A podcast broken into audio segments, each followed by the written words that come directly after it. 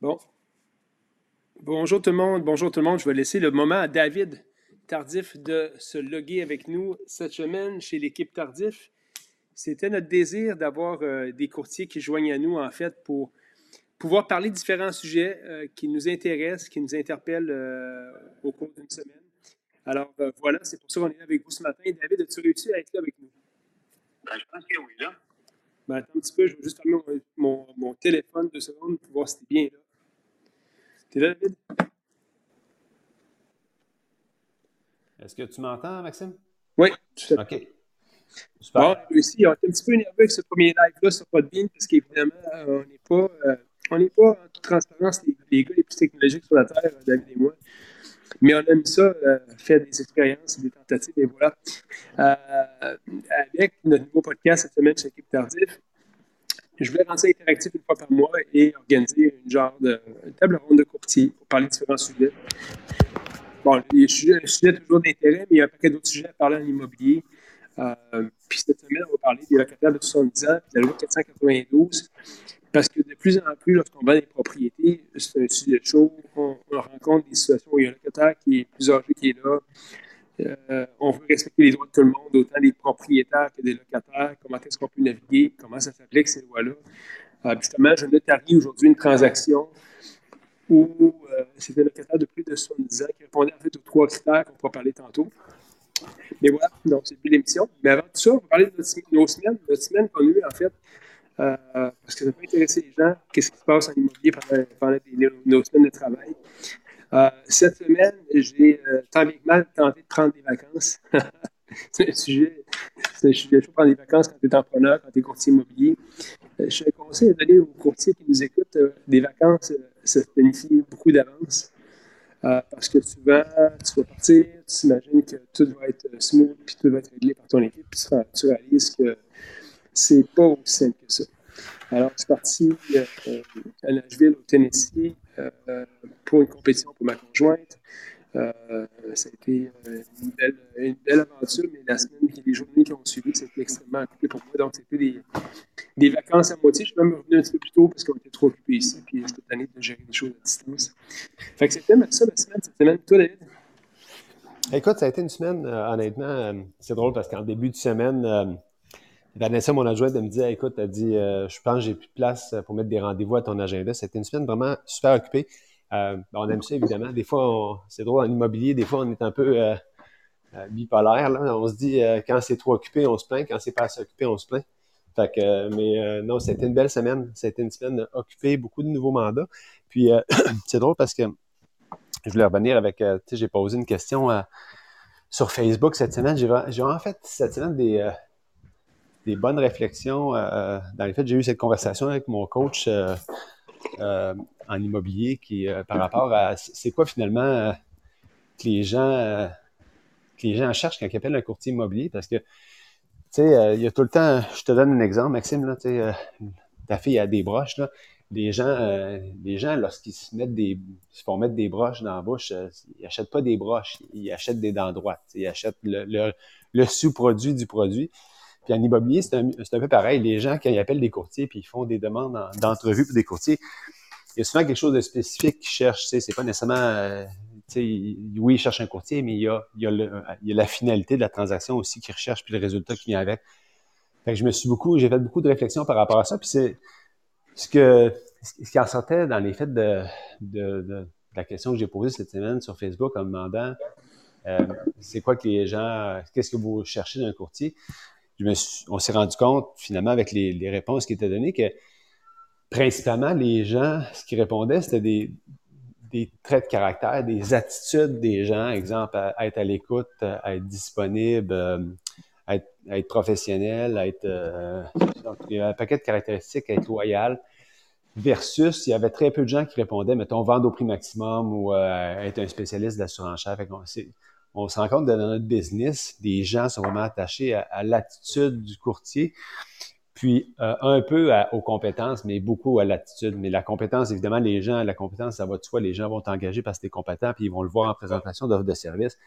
Mais le sous-produit, à la fin, ils veulent avoir fait affaire avec quelqu'un qui, a une attitude agréable à travailler avec, qui est, disponible, qui, est à l'écoute, qui, sait comment satisfaire ses, clients. c'est le fun de voir que c'est des, cette attitude-là, ces attitudes-là, c'est à, la portée de tout le monde. Hein. tout le monde peut donner un excellent courtier s'il travaille sur ça. En même temps, évidemment, il développe sa compétence, mais d'avoir les attitudes appropriées pour satisfaire un client. Puis sont, sont assez limités ce que le monde cherche. C'est tout le temps les mêmes choses qui reviennent. c'est intéressant de voir ça, puis de, se pencher là-dessus dans notre business pour. Tu sais, c'est pas tout le temps un business qui nécessairement euh, euh, la plus belle aura des fois, euh, dans le sens que les gens souvent vont nous. Ben, la vente, la vente en général, le monde dit les vendeurs, vous êtes des bon, vous êtes des vendeurs de chars usagés, puis tout ça, puis ça revient souvent ces commentaires-là.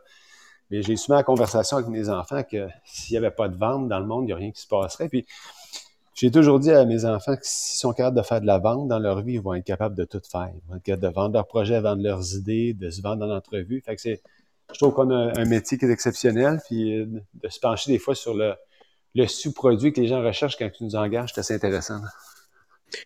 Oui, c'est bon point, David. J'ai vu tes, tes stories et tout ça, puis euh, je trouvais ça intéressant. Euh, moi, je suis un petit peu moins. Euh, je un peu moins story. Euh, j'ai les réseaux sociaux, des fois, c'est une autre affaire. Les réseaux sociaux en immobilier, c'est. faut que ça tente d'en faire, c'est un art, il faut que tu te forces à le faire. J'aime ça le faire par du contenu comme ça.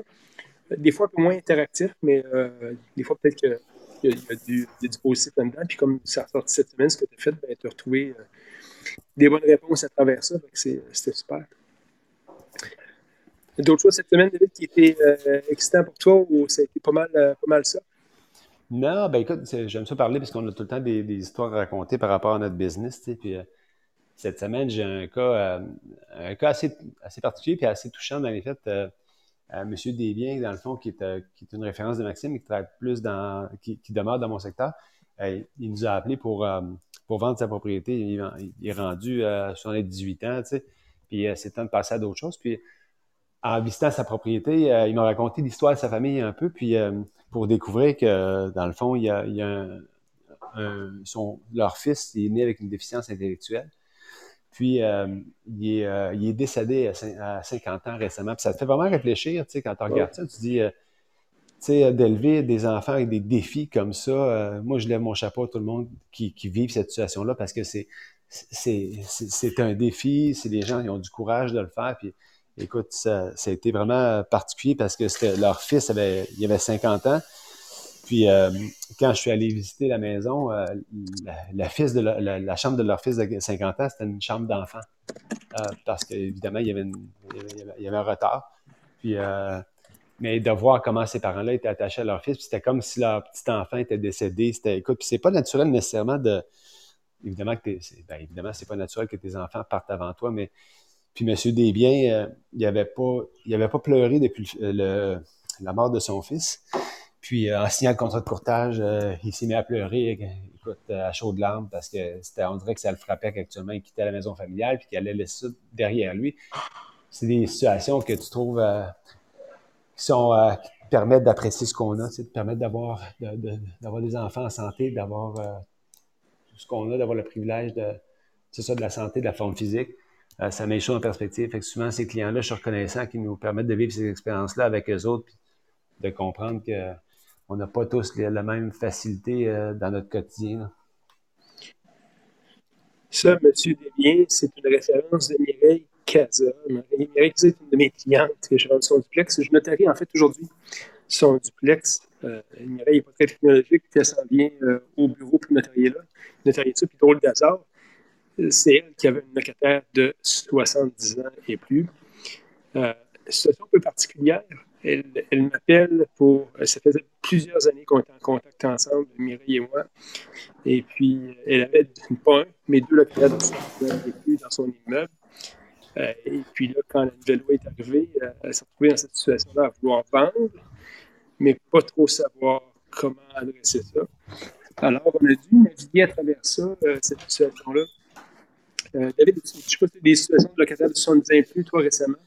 J'en ai un actuellement. J'ai un immeuble, euh, j'ai reçu une offre d'achat acceptée dessus hier. Les deux locataires euh, dans l'immeuble ont plus de 80 ans et il y en a un qui est là depuis 20 ans et il y en a une qui est là depuis 7 ans. les gens souvent ne savent pas les, règles par rapport à ça. Puis la nouvelle loi, qui est la loi 492, il y a, il y a, trois critères à respecter pour être la clientèle protégée des locataires de 70 ans et plus. Euh, premièrement, évidemment, euh, on l'a répété, mais il doit être âgé de 70 ans et plus. Il doit occuper le logement depuis au moins 10 ans et son revenu doit être égal ou inférieur au revenu maximal permettant d'être admissible à un logement à loyer modique. Ça, c'est les trois règles qu'on viendra tantôt là-dessus, mais c'est important de respecter, de rencontrer ces trois critères-là. C'est pas soit un, soit l'autre. Les gens ne savent pas. Généralement, il faut, absolument, en tant que locataire de 70 ans et plus, être en mesure de répondre à ces trois critères-là. Lorsque tous les critères sont satisfaits, il est plus possible d'évincer un locataire ou de reprendre son logement. Il y a quand même des exceptions à ça. Le locataire, le locataire, c'est le propriétaire qui est âgé de 70 ans et plus, il désire reprendre son logement pour s'y loger pour lui-même, il pourrait le reprendre. Euh, le locataire, le propriétaire âgé de 70 ans et plus, il souhaite loger dans le même immeuble que lui, un bénéficiaire âgé de moins de 70 ans. Donc, et le bénéficiaire de la reprise est âgé de 70 ans et plus. Donc, il, y a trois, il y a des cas de figure qui sont des exceptions. Euh, je vais vous dire un peu comment ça s'est passé pour moi, puis je n'ai eu plus qu'un récemment. Puis là, c'est toujours délicat, parce qu'on n'est pas là pour mettre du monde dehors, les courtiers, on est là pour que les gens soient respectés dans leurs droits, autant les propriétaires que les locataires. Je pense que la réalité des locataires de 70 plans et plus, souvent, sont rendus à un moment qu'ils doivent déménager pour des raisons de santé, pour des raisons euh, fait que souvent, ils ne sont pas nécessairement loin de déménagement. Puis on est là souvent pour faciliter ces transactions, pour s'assurer que tout le monde, euh, tout le monde soit euh, sorte de cette transaction d'une manière équitable.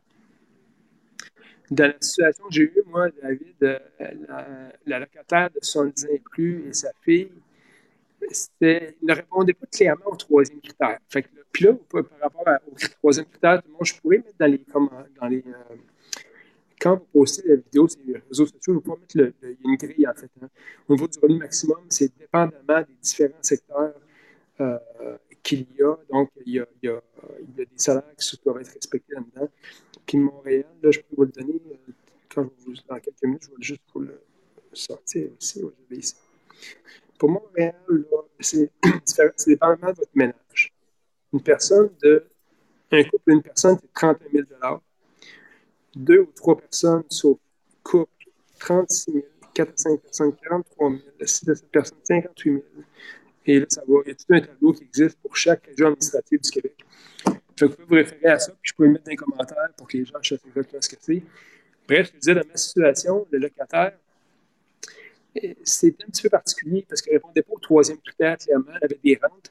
C'est souvent la manière de savoir si la personne a ses revenus suffisants-là, c'est de poser la question qu'est-ce qu'elle faisait comme travail? Est-ce qu'elle a une pension de retraite? Est-ce qu'elle a des rentes qui rentrent? Euh, et souvent, ça va, tu vas pouvoir répondre assez facilement parce que la seule manière, c'est d'avoir une déclaration d'impôt. Mais évidemment, dans ces contextes-là, c'est assez rare que le locataire veuille soumettre une déclaration d'impôt s'ils veulent rester là parce qu'ils ne veulent pas nécessairement être dans une situation où ils peuvent perdre leur logement. Dans ce cas-là, les locataires ont demandé une compensation de 30 000 pour pouvoir quitter. Évidemment, ma cliente n'était euh, pas tellement contente et elle a, refusé de donner cette compensation-là. Puis il y a un acheteur qui est venu acheter, qui a compris que la, dame ne respectait pas tous les critères et qui vont euh, faire une reprise de logement en bonne et due forme et possiblement avoir une gain de cause sans problème avec euh, cette situation-là. Ce que je trouvais un petit peu déplorable là-dedans, c'est que les montants demandés par le locataire, alors qu'ils savaient eux-mêmes qu'ils ne répondaient pas aux trois, aux trois critères, étaient démesurés. 30 000 pour sortir d'un logement. Euh, c'est des gens qui avaient les moyens. Ils avaient bénéficié d'un logement bas pendant plusieurs années. Ça me semblait un petit peu, euh, euh, un petit peu intense. Mais bref, ça, c'est mon opinion. David, qu'est-ce que tu as comme situation, toi? Euh, dans les faits, actuellement, euh, c'est un cas particulier, moi, parce que c'est un cas de, succession. le liquidateur testamentaire euh, a très peu d'informations et d'historique sur, sur la propriété. C'est juste qu'évidemment, bon, il y a un des locataires qui est là depuis longtemps. Donc, c'est sûr que la, dame qui reste au deuxième étage, lorsque je suis allé visiter, je l'ai questionné. Puis, ceci étant dit, là, comme tu dis, on a, un travail à faire qui est de vendre la propriété. Pour moi, je me mets tout le temps, j'ai de l'empathie par rapport aux gens qui sont âgés, puis je pense pas qu'à 70, 75 ans, ça va me tenter de déménager bien souvent. Fait que c'est sûr que ces gens-là qui sont, qui sont plus vulnérables, comme la dame euh, en haut qui n'est pas là depuis euh, plus de 10 ans, qui a un revenu qui semble très correct selon ce qu'elle me dit par rapport à ses revenus et tout ça. Fait que je me dis, euh, là, on a une personne qui est à risque là-dedans. C'est sûr qu'idéalement, on trouve un acheteur qui est prêt à vivre avec cette situation-là parce que les, liquidateurs, idéalement, protégeraient ce locataire-là encore pour quelques années, pour le temps qu'elle se, se, revienne de bord et qu'elle se trouve d'autres choses. Fait que, euh, c'est tout le temps un dilemme. Il y a un dilemme tout le temps professionnel puis moral là-dedans. Hein. C'est jamais évident. C'est sûr qu'il y a la loi qui s'applique, puis aussi d'essayer de trouver le meilleur acheteur possible pour fitter avec la situation des locataires. Quand le, propriétaire, comme, comme ce propriétaire-là, ne cherche pas nécessairement à vendre au prix maximum, mais plutôt de mettre fin à la, à, la, succession de tout ça. Fait que, on a différentes situations. Des fois, on a besoin de s'ajuster aussi. dans ce cas-ci, euh, lui, il a envie de protéger le locataire, puis il a envie qu'il puisse rester. C'est sûr que là, dans ce cas-là, les gens, honnêtement, sont, très âgés. Là. donc, la dame en haut a certaines difficultés de mobilité à monter puis à descendre des escaliers. Fait que, euh, définitivement, elle ne va pas rester là à vitam aeternam. Sauf que des fois, c'est peut-être un peu... Euh, pas trop brasser les affaires, puis peut-être leur donner un temps de réajustement, parce que je pense que nous aussi, quand on va arriver à cet âge on va avoir besoin d'un certain momentum pour pouvoir se revirer de bord et prendre des décisions. Là. Ben, c'est ce que je disais tantôt, c'est que c'est le temps de négocier des choses à l'avantage de tout le monde, parce que généralement, ils pensent à quitter. Euh, puis ça m'est arrivé sur un autre cas que j'ai eu. La dame au deuxième étage, commençait à avoir un petit peu de trouble de mémoire, à pas être sûr de, euh, pouvoir monter encore des escaliers. Et, le propriétaire euh, lui a offert une compensation pour quitter, puis elle a accepté.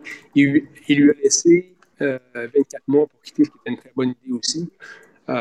Fait que je pense souvent, ces situations-là, au même titre que des gens deviennent, euh, viennent au point de vendre leur maison, il y a des gens, des locataires de ces gens-là, qui, viennent au point de vouloir déménager. Puis des fois, c'est juste une opportunité. Ils sont habitués au, même propriétaire depuis plusieurs années. Ils disent Ouais, c'est pas ça que moi, je veux, euh, je veux continuer à, rester là euh, très, très longtemps. Fait généralement, ça se passe assez bien quand, quand, tout le monde est bonne foi, je pense. C'est quand les compensations deviennent extraordinaires, euh, c'est là que je me questionne sur, OK, bon, est-ce que, est que vraiment, surtout quand les gens ne sont pas tout à fait, euh, ne respectent pas les, trois critères, et ils le savent, mais ça, c'est un petit peu délicat, parce qu'évidemment, on est là pour que les choses soient, justes et équitables, puis notre, rôle de courtier, c'est ça aussi, là, peut-être des arbitres des fois là-dedans. Alors, je pense que c'est important de, bien informer tout le monde de, leurs obligations, de leurs droits. Euh, et ça facilite, ça facilite nos transactions parce qu'on va en avoir de plus en plus en tant que courtier, euh, ces situations-là. Et il faut les adresser. Puis des fois, les propriétaires, des fois, ils ne veulent, pas les adresser pour différentes raisons.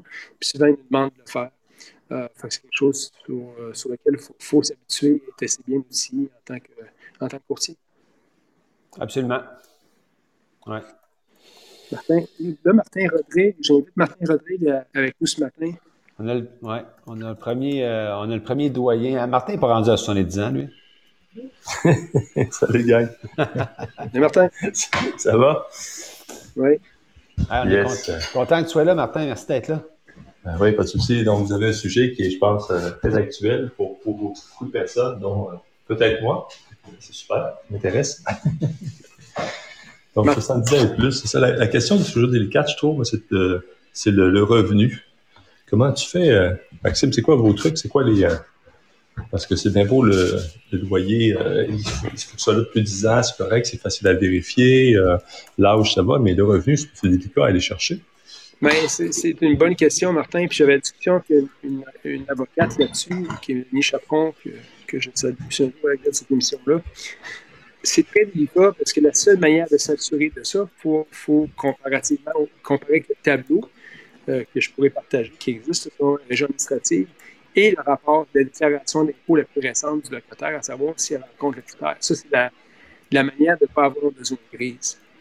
La manière d'être une police par rapport à ça, puis d'investiguer, c'est de savoir qu'est-ce qu'elle faisait comme travail, cette personne-là? Est-ce qu'elle a une pension?